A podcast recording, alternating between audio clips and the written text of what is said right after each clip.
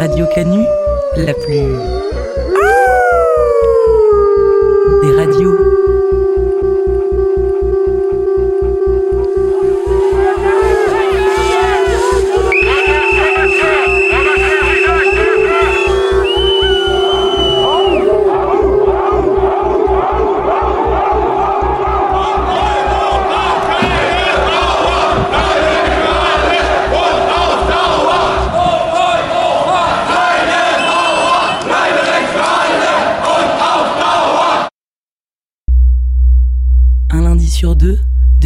À 19h, le chant des.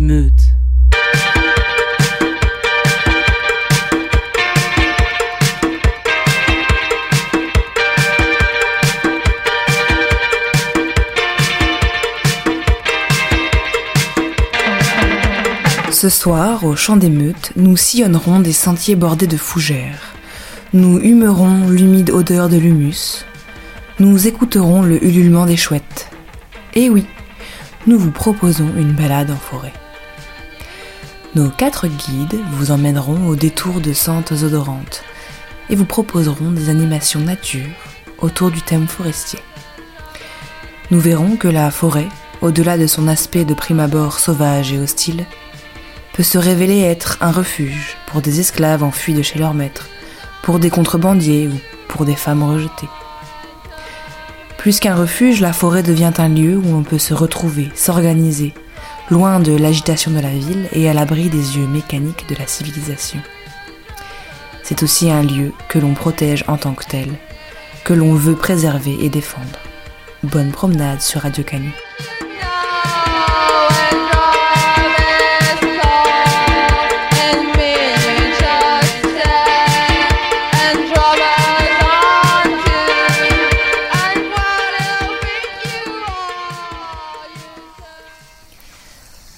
Commençons la visite en forêt tropicale humide, en forêt amazonienne par exemple. La température est actuellement de 23 degrés Celsius et le taux d'humidité de 20%, ce qui est relativement élevé. C'est pourquoi vous avez cette sensation permanente d'être extrêmement moite. Observez autour de vous cette végétation luxuriante. La forêt est toujours ouverte, d'où l'expression de sempervirente, et le feuillage est très dense. Les arbres sont étagés, les plus grands vont jusqu'à 50 voire 60 mètres de hauteur. Au deuxième étage, ils mesurent de 30 à 40 mètres, ce qui équivaut tout de même à un immeuble de 9 étages environ. On retrouve donc de grands arbres, comme ici ce ficus ou ce palmier des Bermudes, de petits arbres, des arbustes et des arbrisseaux, de grandes herbacées, comme ici à votre gauche ces bananiers, de petites herbes de sous-bois, des lianes comme le poivre, et enfin des plantes épiphytes, c'est-à-dire des plantes qui se développent sur d'autres plantes, sans pour autant y prélever leur nourriture. En termes de faune, si vous baissez les yeux, vous verrez dans l'humus une multitude d'insectes qui grouillent. En levant un peu le nez, vous pourrez découvrir des oiseaux multicolores, des reptiles. Oh, tiens, un magnifique boa constrictor. Celui-ci doit faire dans les 3 mètres, prenez garde. Et là-haut, vous pouvez apercevoir un singe hurleur. Enfin, tout en haut, là-haut dans la canopée, se trouve la majorité des oiseaux, comme les perroquets ou les colibris. Et c'est ici que nous faisons une pause et prenons le temps d'écouter.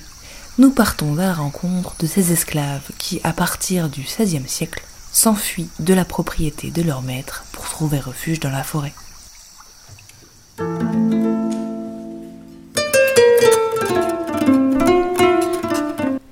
La dialectique raciste et révisionniste de la soumission des Africains et Africaines réduits en esclavage est sans cesse contredite par les mémoires de résistance de leurs descendants.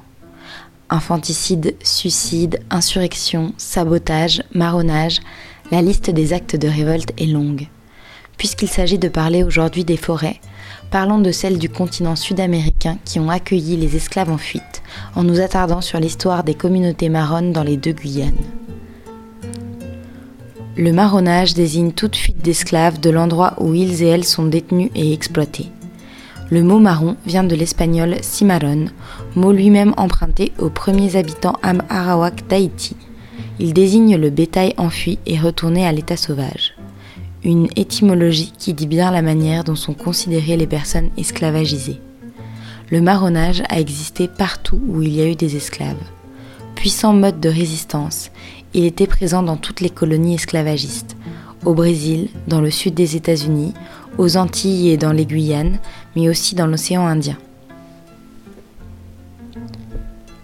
Petit marronnage de quelques jours, tenté par un esclave solitaire, ou grand marronnage organisé visant à recréer une société à l'extérieur de la plantation, le marronnage vient toujours faire échec à la brutalité et à la déshumanisation du système esclavagiste.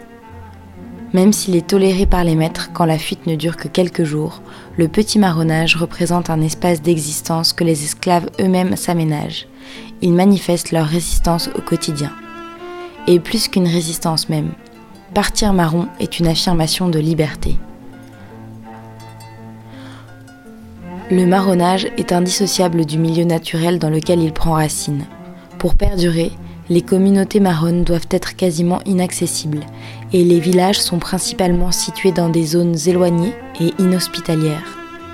D'ailleurs, c'est souvent la rudesse de la nature environnante qui pousse les marrons à rentrer sur la plantation au bout de quelques jours. Jungles impénétrables, marécages hostiles, cirques vertigineux, autant d'espaces propices à la fuite et à la cachette, mais où la survie n'est pas aisée. En Guyane, la géographie facilite la fuite hors des espaces contrôlés par les maîtres. Elle fait voisiner les habitations, vastes exploitations agricoles où sont concentrées les personnes esclavagisées, avec l'univers qui paraît infini de la forêt amazonienne. La forêt est alors refuge pour les marrons. Elle est aussi rencontre, avec les communautés amérindiennes déjà établies le long des fleuves.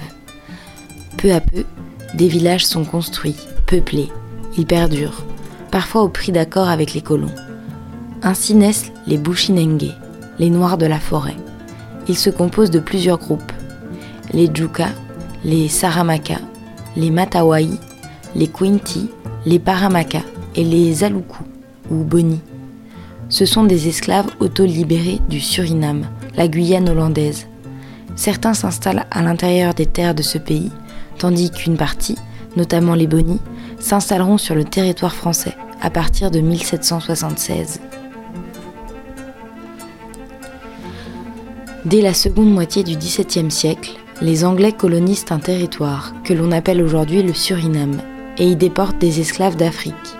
Ce territoire passe sous domination hollandaise en 1667 la colonie se met au service de la métropole coloniale hollandaise et exploite des plantations de canne à sucre.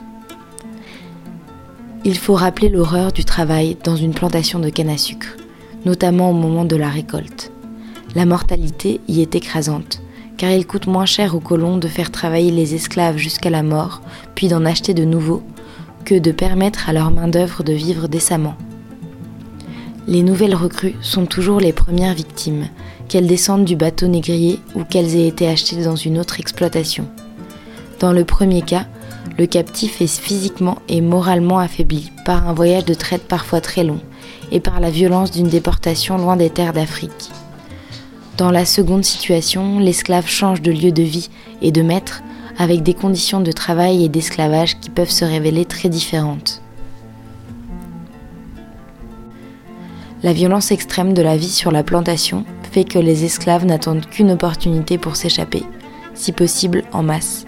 Elle arrive sous la forme d'une tentative de colonisation du Suriname par les Français en 1712. Un amiral français en charge de récupérer des terres demande en contrepartie de son retrait un impôt par capitation, c'est-à-dire un impôt par tête d'esclave. Suite à cette demande, les planteurs envoient des esclaves en forêt pour diminuer le coût de l'impôt en espérant bien les récupérer plus tard. Mais beaucoup ne reviendront pas. La forêt était déjà familière pour les esclaves. Ils et elles y avaient des champs personnels. Ils maîtrisaient cet environnement forestier. Certains décident donc de profiter de cette aubaine pour s'enfuir et rejoindre d'autres Bushinengue, avec qui ils constitueront des communautés marronnes. Les colons prennent conscience de la menace que constitue le marronnage massif pour l'ordre établi.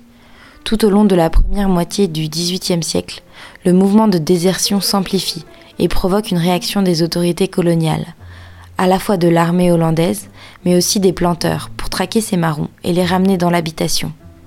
La guerre éclate entre marrons et colons.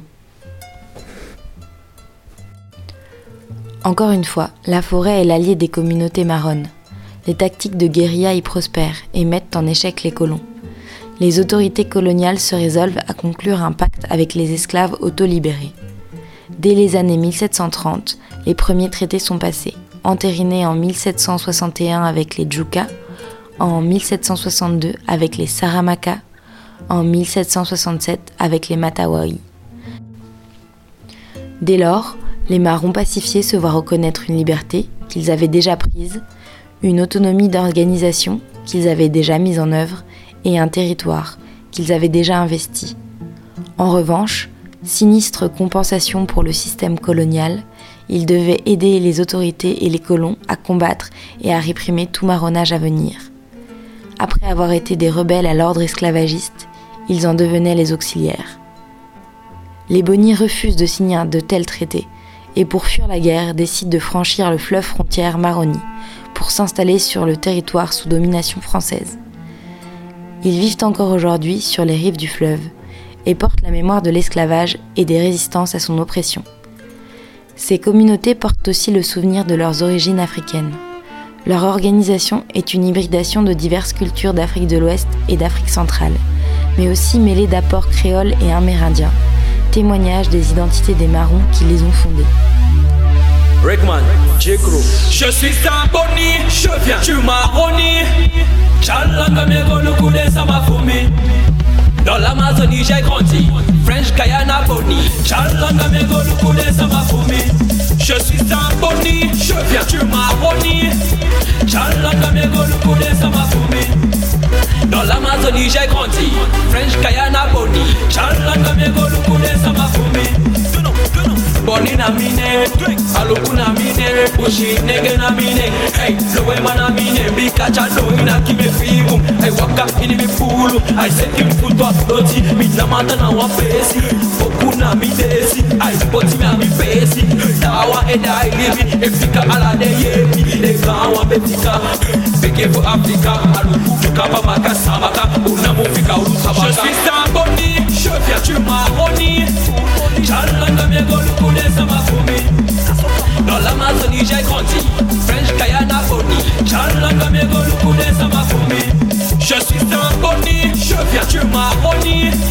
Chalanga miegolu kule sama fumi Dans l'Amazonie j'ai grandi French Guyana Boni Chalanga miegolu kule sama fumi on était fouettés, maltraités et on s'est révolté.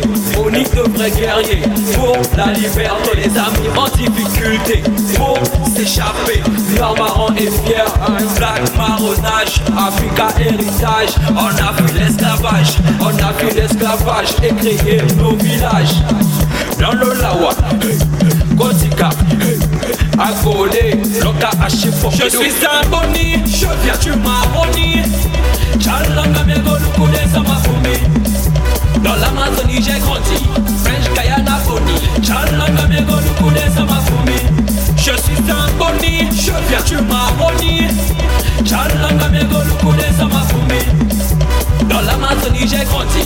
French Guyana Boni Chalanga megolu kule sama fumi Kale kimi Mapa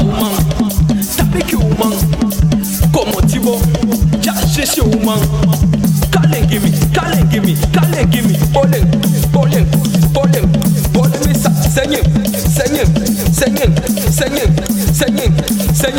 So we break up.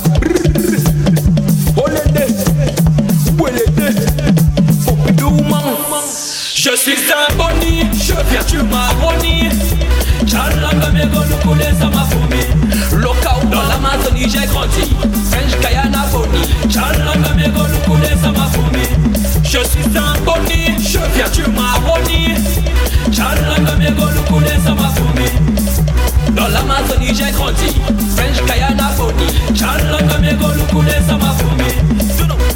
Boni na mine, aluku na mine, bushi nege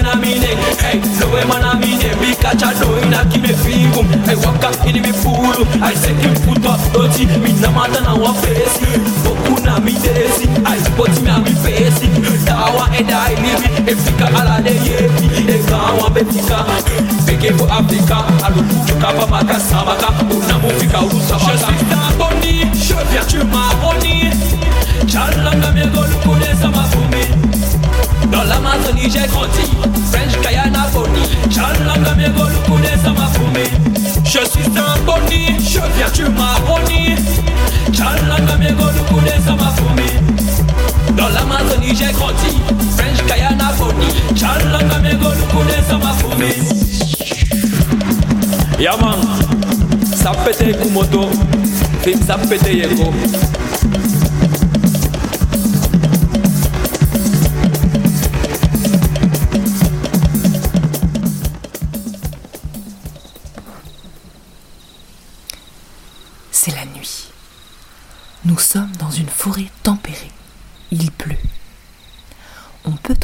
les grillons, mais aussi des oiseaux nocturnes comme la chouette effraie, qui se réveillent à la nuit tombée à la recherche de petites proies, comme des rongeurs par exemple. Si on a de la chance, on pourra aussi entendre un renard, un blaireau ou un hérisson. La nuit, c'est l'occasion pour ces espèces de sortir dans l'ombre, d'agir à l'abri du regard de l'autre, de s'organiser loin des lumières. Pour certains humains, la forêt peut être l'espace qui offre toutes ces possibilités.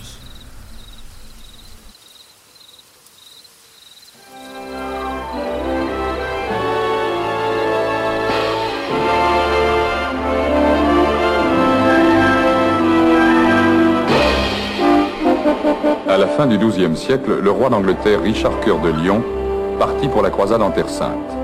Pendant son absence, le perfide prince Jean usurpa la couronne.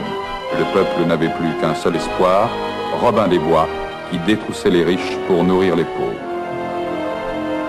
On raconte des tas de légendes et d'histoires à dormir debout sur Robin des Bois, toutes différentes d'ailleurs. Eh bien, nous autres, au royaume des animaux, nous avons notre version. Voilà ce qui est réellement arrivé dans la forêt de Sherwood.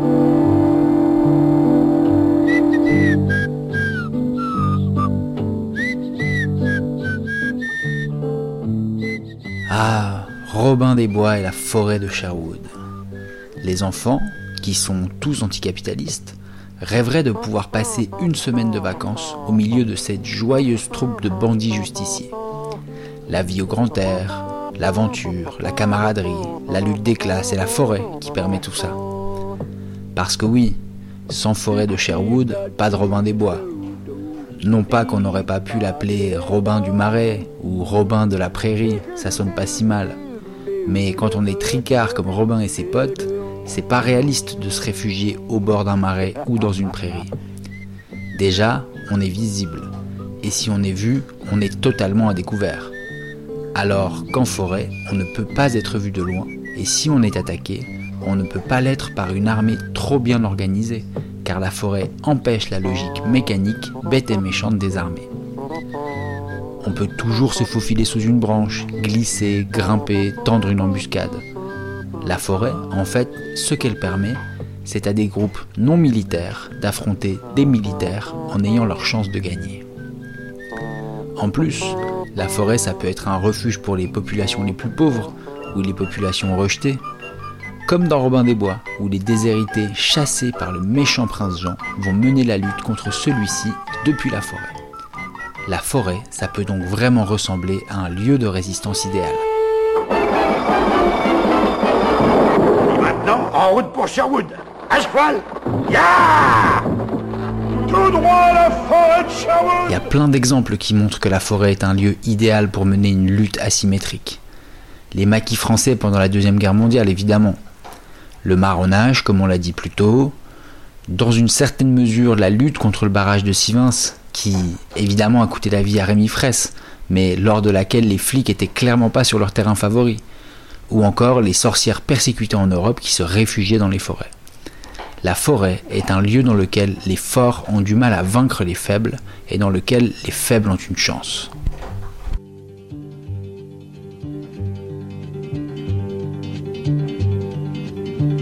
When they poured across the border, I was cautioned to surrender.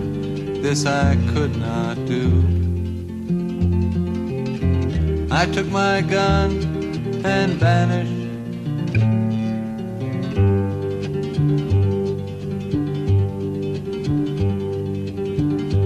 I have changed my name so often. I've lost my wife and children, but I've many friends. And some of them are with me. La forêt qui va nous intéresser ici est la forêt amazonienne et les populations qui y vivent depuis plusieurs siècles. L'Amazonie, c'est un peu l'archétype de la forêt difficile à attaquer quand même.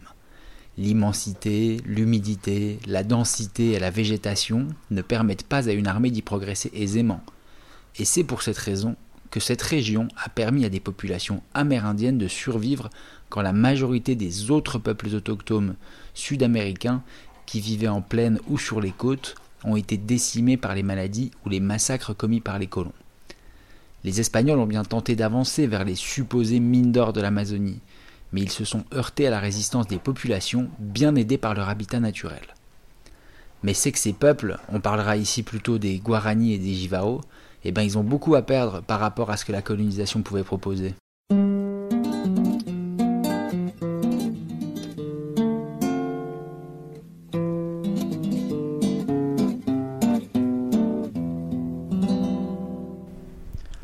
Prenons un exemple. Je suis sûr que l'auditeur ou auditrice de Radio Canu que vous êtes adore le slogan Abat l'État, les flics et les patrons. Eh ben, les Jivaro, les Guarani, un slogan pareil, ça leur passerait jamais par la tête. Non pas qu'ils aiment particulièrement la flicaille, les actionnaires et les hauts fonctionnaires. Non, non, mais ils ont le luxe de ne pas avoir à rejeter ces trucs-là, parce que pour eux, ça n'existe pas.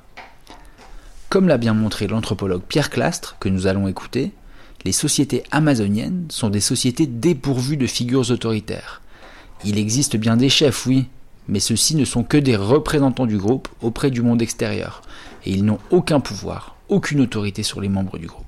Les premiers Européens qui sont arrivés au Brésil et qui se sont trouvés en contact essentiellement avec les Tupinamba, qui étaient des tribus Tupi du littoral brésilien, ont une réaction d'extrême étonnement en observant que les chefs dans ces tribus, enfin comme on dit maintenant les caciques, euh, n'avaient pratiquement pas d'autorité. Et euh, ça les a extrêmement surpris parce que le, les Européens étaient habitués au modèle occidental du pouvoir où le, représentant de l'institution politique, enfin de, l'autorité, a effectivement du pouvoir, exerce effectivement une autorité qui même peut être coercitive. Or, ce qu'ils voyaient chez les sauvages, qu'ils découvraient alors, c'était qu'il y avait des chefs, incontestablement, qui pouvaient même être parfaitement bien respectés des gens de la tribu, mais qui n'avaient absolument aucune autorité, qui par exemple ne pouvaient absolument pas donner un ordre, parce qu'il aurait été désobéi, dont la fonction, si vous voulez, était complètement dépourvue de capacité coercitive. Alors, naturellement, la façon de résoudre cette anomalie, anomalie pour les, premiers occidentaux, je veux dire, c'était de penser que c'était normal, car on avait affaire à des sauvages, c'est-à-dire des gens qui n'étaient pas civilisés, car s'ils avaient été civilisés, ils auraient eu un vrai pouvoir, c'est-à-dire des chefs euh, analogues à ceux que l'on trouvait en Europe, où il y avait euh, évidemment à cette époque des monarchies absolues. La forêt a donc permis à des populations de continuer à vivre dans des sociétés non pas parfaites, mais dépourvues des problèmes et des crimes causés par l'existence d'autorités et la lutte pour le pouvoir. On est chez les Guarani dans des sociétés sans pouvoir, ou au moins sans pouvoir politique ou économique tel qu'on le conçoit en Occident, et donc des sociétés quasi anarchistes. Il semble en fait qu'il n'y ait pas de groupe, pas de classe qui divise ces populations. Donc pas de divergence d'intérêts, pas de lutte des classes. Ceux et celles que les colons prenaient pour des sauvages avaient donc finalement plusieurs trains d'avance en ce qui concerne la liberté politique. Et si ils et elles ont l'opportunité de pouvoir continuer à vivre de cette manière, c'est en grande partie grâce à la barricade naturelle que forme la forêt amazonienne.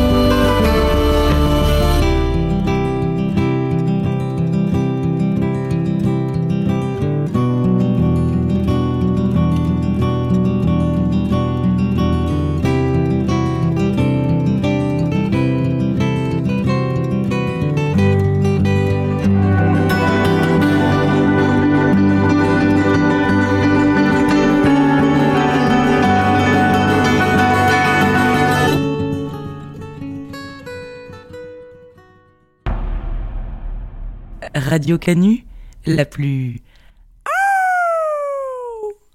des radios.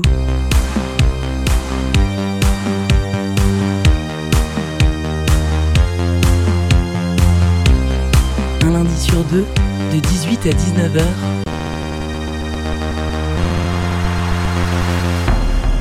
Le chant des meutes.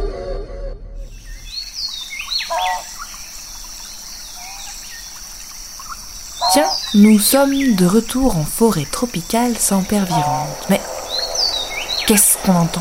Ah Ce sont de grosses machines qui servent à arracher les arbres qui sont à l'œuvre. Des abatteuses. Processus. L'abatteuse se déplace d'arbre en arbre. La tête d'abattage vient se placer à la base du tronc et le maintient grâce à ses quatre couteaux et deux rouleaux. Puis, la lame coupe l'arbre. La tête d'abattage pivote alors pour placer l'arbre parallèlement au sol. Les rouleaux permettent de déplacer l'arbre afin de couper les branches quand celles-ci passent au niveau des couteaux. Les machines les plus évoluées peuvent couper, ébrancher et billonner sans que les arbres ne touchent le sol. L'opération pour un arbre dure moins d'une minute. Ok, donc de véritables machines de guerre forestière quoi. Elles font rage en Amérique du Sud et notamment au Brésil où on le sait, la forêt tropicale est mise à mal.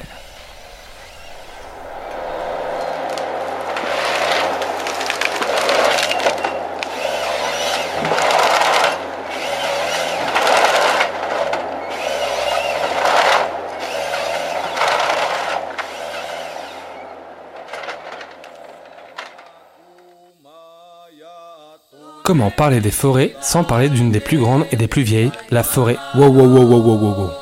Attends, c'est quoi ce fond sonore là T'as pas plus cliché Pourquoi pas de la flûte de pan Bah oui, tiens, après tout, c'est bien la flûte de pan, ça fait local quoi. Bon, t'as très bien compris ce que je voulais dire, on n'est pas sur M6 là, hein, tu te reprends.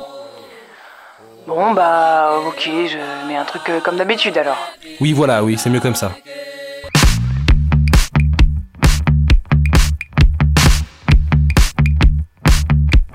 Comment parler de forêt sans parler d'une des plus grandes et des plus vieilles, la forêt amazonienne? Cette forêt, située sur le continent sud-américain, s'étend sur 9 pays et principalement au Brésil. C'est le plus grand réservoir de biodiversité au monde. Et qui dit forêt amazonienne dit déforestation. Et pour choper quelques interviews de peuples autochtones, le champ d'émeute s'est rendu sur place. À dire le vrai, nous vous avons épargné la première étape, trop banale désormais, qui mène en un peu moins de 10 heures de Paris à la capitale brésilienne, à bord d'un long courrier à réaction, étape à la portée de qui que ce soit disposant de quelques 2000 francs, 410 dollars pour être précis. En fait, non.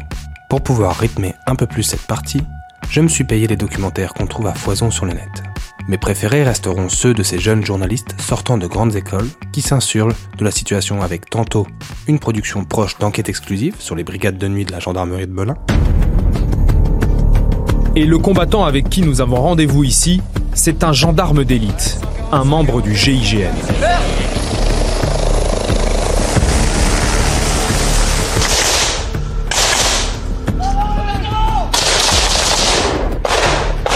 Ils vont partir à l'assaut d'une mine d'or illégale. Tantôt avec des mises en scène larmoyantes sur fond de musique pathos. C'est quelque chose que j'ai du mal à, à exprimer parce que c'est, ça me meut beaucoup. On sent que t'es à fleur de peau. Nous allons suivre Émilie. Cette ethnologue française s'est tellement investie auprès des tribus indigènes que le grand chef Raoni la considère comme sa propre fille. Et de le voir là, comme ça, je suis vraiment contente. Bref. Pourquoi vouloir déforester cette forêt? Il y a déjà l'industrie du bois.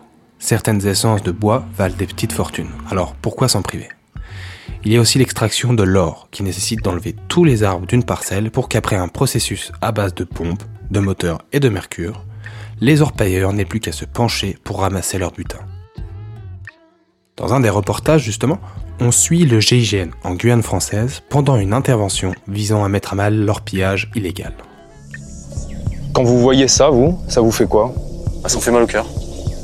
Très honnêtement, ça fait mal au cœur. Ce qui me fait sourire, c'est leur fausse sensibilité aux dégâts écologiques. La scène d'après, on les voit mettre des torches à 3000 degrés dans les moteurs pour qu'ils fondent de l'intérieur. Comment vous allez le détruire là? On détruit les organes vitaux, entre guillemets, tout ce qui est système d'injection, euh, pompe à huile, etc., etc. Et ensuite, tout ce qui est bloc moteur. Et là, il veut mettre en place un pot thermique. C'est un matériel militaire pour détruire les canons des chars. Ça délivre à peu près 3000 degrés. 3000 degrés pour vraiment euh, fondre la matière à l'intérieur. Et puis il les laisse là. Tranquille. Trop de logistique pour les bouger ailleurs. On parle ici d'orpaillage illégal, mais il existe aussi celui qui est légal, tout aussi polluant, nécessitant aussi l'abattage d'arbres. La France a abandonné en mai 2019 un méga projet de mine à ciel ouvert, de la taille de plusieurs stades de foot, mettant en péril la survie des peuples autochtones. Le projet est abandonné. Pourtant, la réforme du code minier est en marche, et plusieurs dizaines d'autorisations d'exploitation de mines viennent d'être signées. Ce qui est mauvais dans l'exploitation des minerais d'or, c'est que ça se fasse sans que l'État n'ait sa part, et certainement pas pour des raisons écologiques. Si on continue à tondre la forêt amazonienne comme un mouton au printemps, dans deux siècles, le poumon de la Terre aura disparu. Si on continue à utiliser autant de produits chlorés, la couche d'ozone va se miter à la vitesse d'un pull cachemire laissé dans une armoire à la campagne et la planète va se réchauffer. Attention, la Terre est en danger. Mais le moteur principal de la déforestation en Amazonie, c'est l'agro-industrie, avec l'élevage de bœufs et la culture du soja. L'industrie du bois et de la mine, ou les catastrophes naturelles, ne représentent qu'un petit pourcentage. Nous allons, à l'aide d'images volées, encore une fois, faire le tour du propriétaire d'une ferme et entendre quelques perles rares d'un agriculteur brésilien au look cow-boy et aux idées bien racistes, ressemblant à s'y méprendre à un électeur de Trump. Alors oui, c'est tout ce qu'on critique, il y a le ton du journaliste, il y a la petite musique derrière, mais bon, c'était un peu le seul moyen d'avoir des témoignages sans trop bouger de chez soi. Merci de nous recevoir ici. Ah, bienvenue. Combien de têtes de bétail vous avez? Euh, 3000 environ. Cette machine, c'est pour le glyphosate? Le glyphosate, c'est son produit fétiche. Il utilise massivement cet herbicide pour tuer les plantes non désirées sur son exploitation. C'est américain ça? Ici, j'ai retiré le bétail, donc on va asperger les champs de glyphosate et on va planter le soja. Son soja résiste au glyphosate, car il est génétiquement modifié. On exporte en Europe, en Chine. J'imagine qu'en France, vous consommez de la viande produite ici, au Mato Grosso.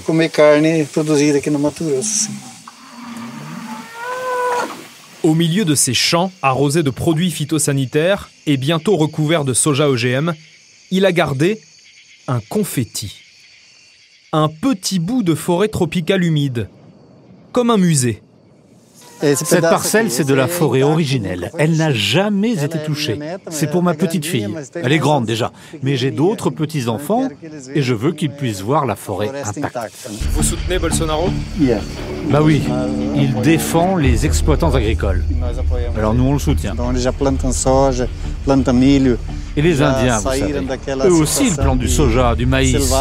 Ils ne vivent plus à l'état sauvage. Ils vivent comme nous, les Blancs. Je pense qu'ils n'ont pas à se plaindre. Ils ont suffisamment de terre pour vivre.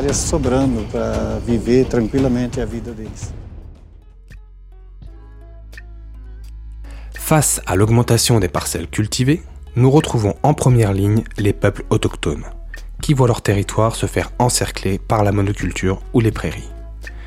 Et ce n'est pas l'actuel président du Brésil, Bolsonaro, qui ira défendre les terres autochtones. Il y a plein de panneaux comme ça dans la région au bord des routes et ça dit l'agriculture est la locomotive du Brésil.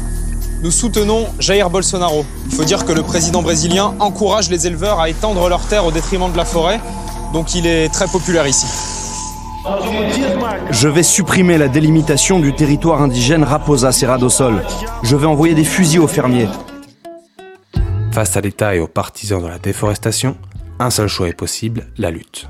La lutte, oui, mais c'est David contre Goliath, les autochtones contre les propriétaires. Je m'appelle Olympio Guajajar et je coordonne les gardiens de la forêt. L'Amazonie pour moi, c'est la vie et la vie de ma tribu. Quand je suis avec les guerriers, si on croise un coupeur de bois, on le met dehors ou on le brûle, on lui met le feu.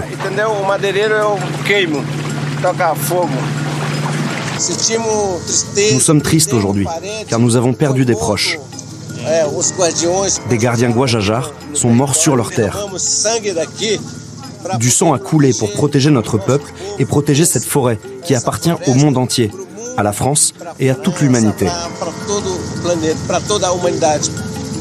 Les Blancs possèdent des armes à feu extrêmement puissantes, alors nos flèches ne suffisent plus.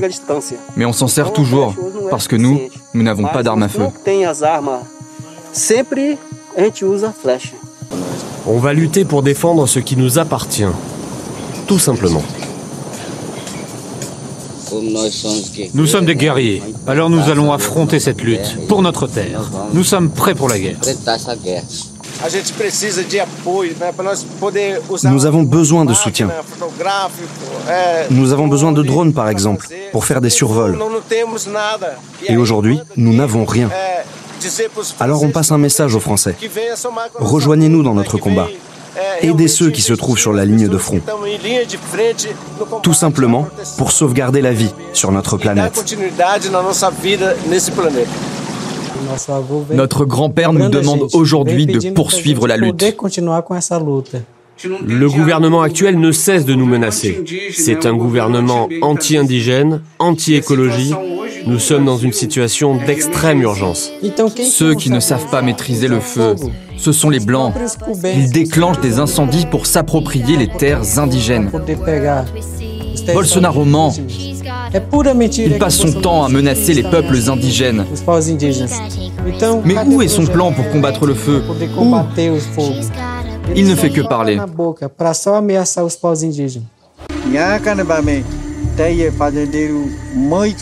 Nous allons continuer le combat de Raoni. Il nous a toujours dit de ne pas entrer en conflit avec les Blancs. Mais le gouvernement actuel cherche à ce que les Blancs et les indigènes soient toujours plus proches les uns des autres, se confrontent et donc se fassent la guerre. Mais nous, on ne veut pas ça. On veut vivre en paix.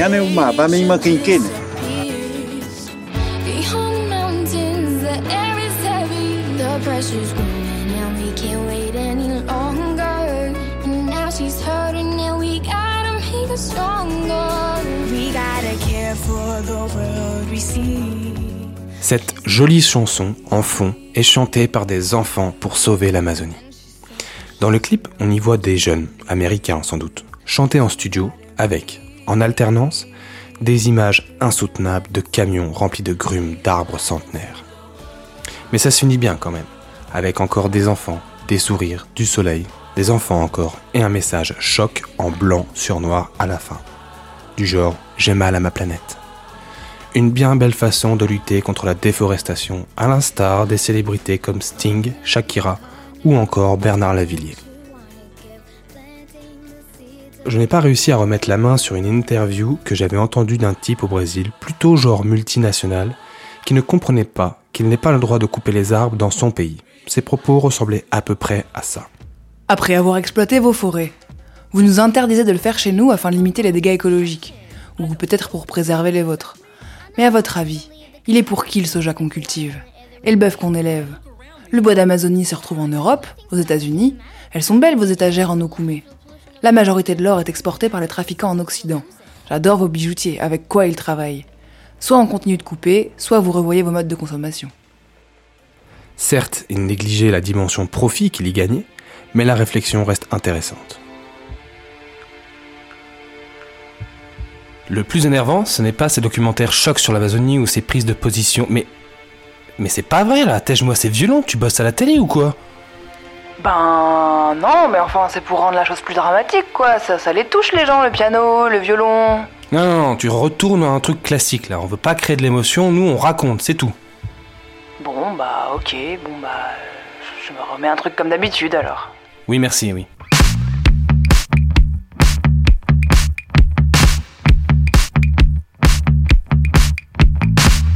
Le plus énervant, ce n'est pas ces documentaires chocs sur l'Amazonie, ou ces prises de position de stars sur Insta pour une belle notoriété écolo. Ça a au moins le mérite de mettre un minimum en lumière ce qui se passe à l'autre bout du monde. Ce qui me peine le plus, c'est le manque d'analyse politique. À aucun moment les mots capitalisme, fascisme, oppression, multinationale, exploitation ne sont mis dans la balance. À aucun moment on ne parlera de décroissance ou de notre façon de consommer. Oui, c'est pas cool du tout ce qui se passe dans les forêts tropicales. Mais au-delà des choix politiques des dirigeants des pays qui les exploitent, c'est surtout la faute du plus grand ennemi de l'écologie, l'économie marchande. Quand vous rentrerez, dites aux hommes politiques français qu'ils doivent planter leur propre soja. Qu'ils élèvent leur bétail là-bas et qu'ils arrêtent d'acheter des choses ici au Brésil. C'est à cause de cela que les Brésiliens coupent tout, détruisent nos forêts. Ils brûlent tout. Dites à votre gouvernement d'arrêter d'acheter ce qui vient du Brésil.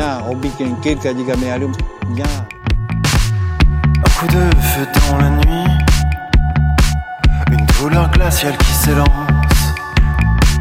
la forêt soudain qui frémit, puis s'installe le silence. Tu te tiens là assourdi, tu prononces la sentence. Le deuxième coup est parti et fait bientôt la différence. Dans la forêt, je te retrouve à l'heure opportune. Un rendez-vous improvisé sous la lune.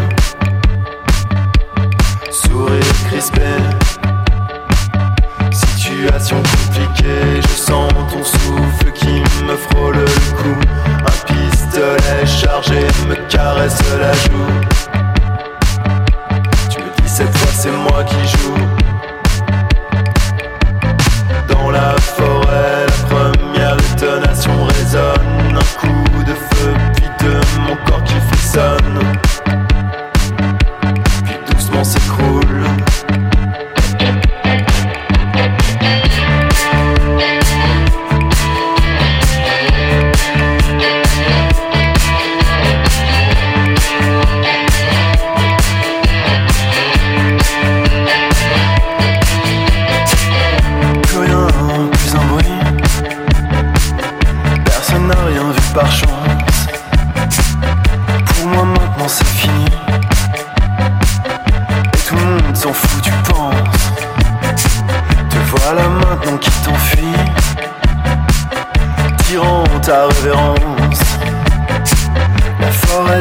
Frémit.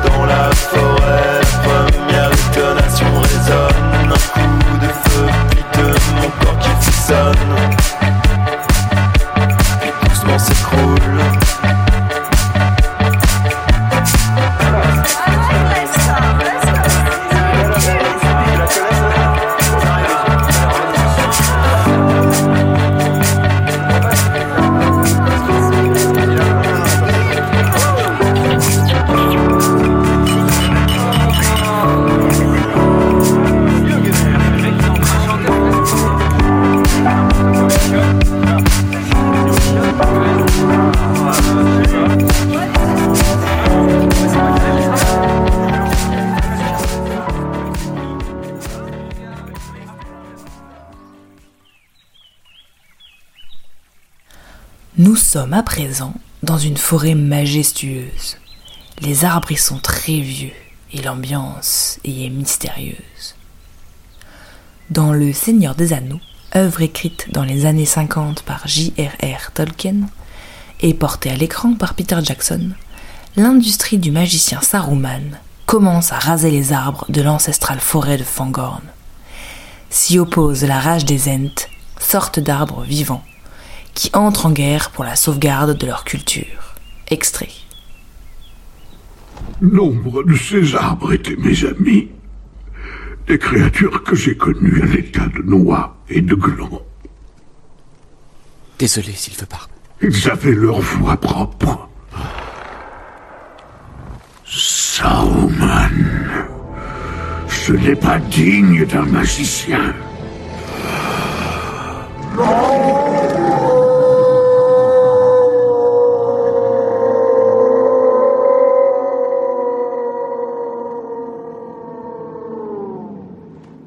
Il n'y a pas de juron en elfique, entique ou langage des hommes pour qualifier cette traîtrise.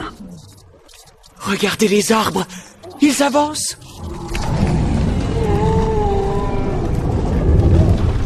Où est-ce qu'ils vont?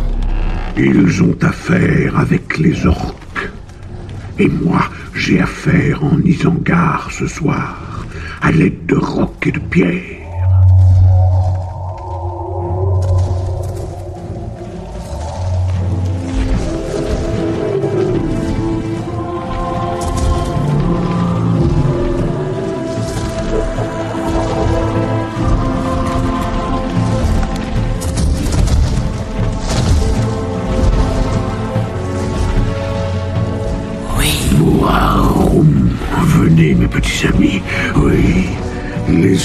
Vont entrer en guerre.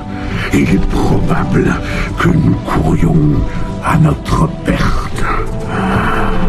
La dernière marche des Ents.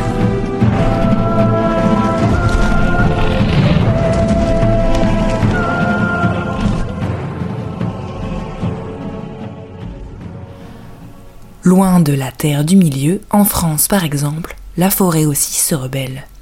Extrait de l'ouvrage Être forêt de Jean-Baptiste Vidalou, paru aux éditions Zone. À Bure, mi-août 2016, dans le bois le jus, la forêt a riposté. C'est vécu là un moment d'une rare intensité.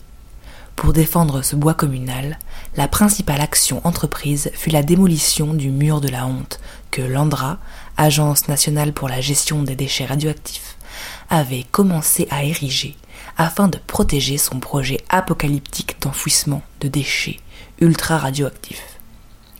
Ce sont donc 3800 tonnes de béton armé qui se sont ainsi joyeusement fait abattre sur plus d'un kilomètre. La forêt vivra, Andra dégage, comme le résumait un des habitants qui résistent. Le bruit des arbres qui craquent sous les assauts de leurs machines nous est insupportable. Un autre habitant disait quant à lui cette vérité minimale mais des plus justes. J'ai l'impression que l'occupation de la forêt a comme ouvert un monde, libéré des possibles, aussi modeste soit-il. Parce que, évidemment, au milieu des étendues désertiques des champs de céréales à perte de vue, au milieu de ces plaines où tournent les parcs éoliens disposés alentour du site si architecturé de l'Andra, avec pourtant ces déchets radioactifs mis sous le tapis, ses barbelés et ses vigiles. À côté des villages sans vie, et de leur lampadaire design à ampoule LED gracieusement offert par Landra en contrepartie du fait d'avoir à vivre à côté de ces déchets pour des milliers d'années.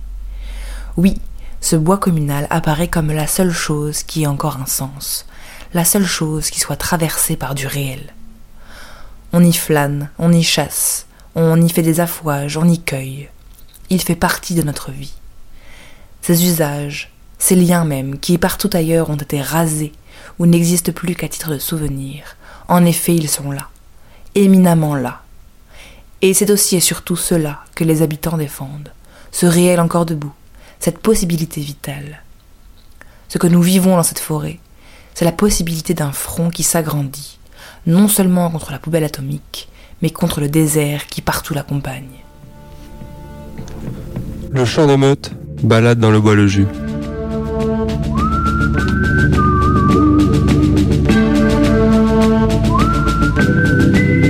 La barricade nord. Euh, c'est un lieu qui est occupé depuis un an maintenant, donc euh, janvier 2017. Euh, il y a plein de constructions qui ont poussé genre très très vite, c'est assez impressionnant. C'est un petit village de cabanes en palette. au départ, il y avait juste le chemin, et puis il y avait une, barricade. Et suite à des intrusions un peu régulières de l'Andra, ses vigiles, la gendarmerie au mois de janvier dernier, ben, des personnes qui se sont dit que ce serait bien d'occuper un petit peu. Et du coup, il y a une première cabane qui s'est construite, euh, qui est la cabane triangulaire au bord du chemin. Et après, peu à peu, la barricade, elle s'est renforcée. Il y a d'autres lieux qui ont apparu. Il y a notamment une cuisine collective qui a été montée.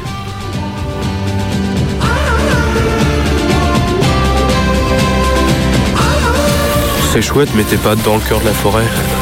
Et du coup, il y avait un peu l'envie d'avoir euh, des espaces euh, dans le cœur de la forêt, tout en n'étant pas trop loin de, la barricade. Donc à euh, deux minutes à pied, en s'enfonçant dans la forêt, il y a un petit, un petit village qui est assez difficile à trouver si on ne t'indique pas.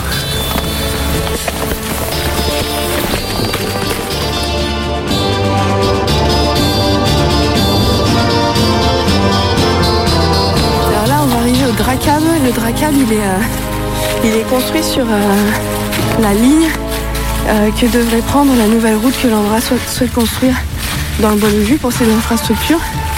Et du coup, c'est une plateforme qui a la particularité d'être entre deux arbres, contrairement aux autres cabanes qui sont normalement dans un arbre. Celle-ci, elle est, elle perchée à 15 mètres de hauteur entre deux arbres. On dirait une aile de, une aile d'avion dans un avion de l'époque. Et du coup, elle est reliée par un pont de singe qui va jusqu'à l'autre arbre. Ailleurs, des camarades occupent et défendent le bois des Avanières, dans la forêt des Champs Marans, contre le projet de Center Park de Roibon. Il y a là, pour eux, à travers l'expérience de la lutte, au contact même de la forêt, une connivence qui s'élabore, un lien commun qui se tisse entre eux et les espaces qu'ils habitent face à l'entreprise Pierre et Vacances, dont le but absurde est d'implanter sur 220 hectares de propriété dans le sud de l'Isère une grande bulle tropicale chauffée toute l'année. Leur vision à eux, leur perception de la forêt tendent évidemment vers un tout autre espace. Justement une zone libérée, où se crée cette chose assez forte, assez belle, de l'ordre d'un enchevêtrement entre un certain art de vivre et un art de se battre, de défendre cette forêt parce que quelque part, oui, ils sont cette forêt. Ils sont entrés dans un devenir commun. La raser, ça serait les raser. Voilà qui est incompréhensible pour une perception dont le monde n'est qu'aménagement du territoire.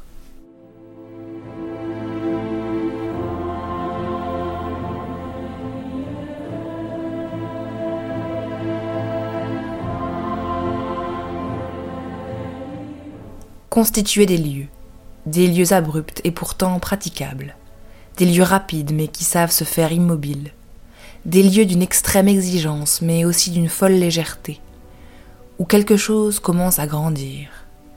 Commencer à parcourir la forêt, à entrer en forêt, c'est quitter tout un ordre, l'ordre des chiffres, des mesures, des lois gravées dans le sol, faire consister une force commune, se tenir ensemble, des racines dans le ciel et le vent qui nous porte, S'ancrer, oui. Se propager, oui. Être forêt. Nous en avons plus qu'assez du monde de l'économie et de ses ingénieurs. Nous lui préférons un tout autre espace. Il y a de la forêt partout, partout où de l'hétéroclite surgit, nouveau sauvage, aux gestes élancés vers un dehors enfin désirable. Se dresser, faire relais, dans le même mouvement. Qu'on se le dise, la forêt n'est pas un gisement de biomasse, une réserve de biosphère, un puits de carbone, c'est un rapport au monde. Et si dans les esprits ressurgissent les communes, tout un peuple des forêts, ce n'est pas pour être fantasmé, mais pour exercer une mémoire opérante, affûtée pour le présent. Quant aux prêtres de la civilisation, ceux-là même qui voudraient venir nous donner des leçons d'écologie de cabine, nous n'embarquerons pas dans leur vaisseau spatial Terre nous ne nous laisserons plus gouverner. Nous sommes la forêt qui se défend.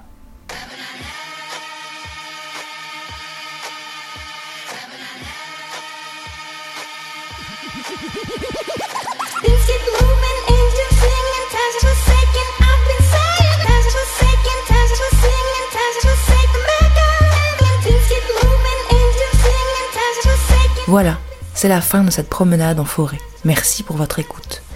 L'émission est à écouter ou réécouter sur notre audioblog Le Chant des Meutes.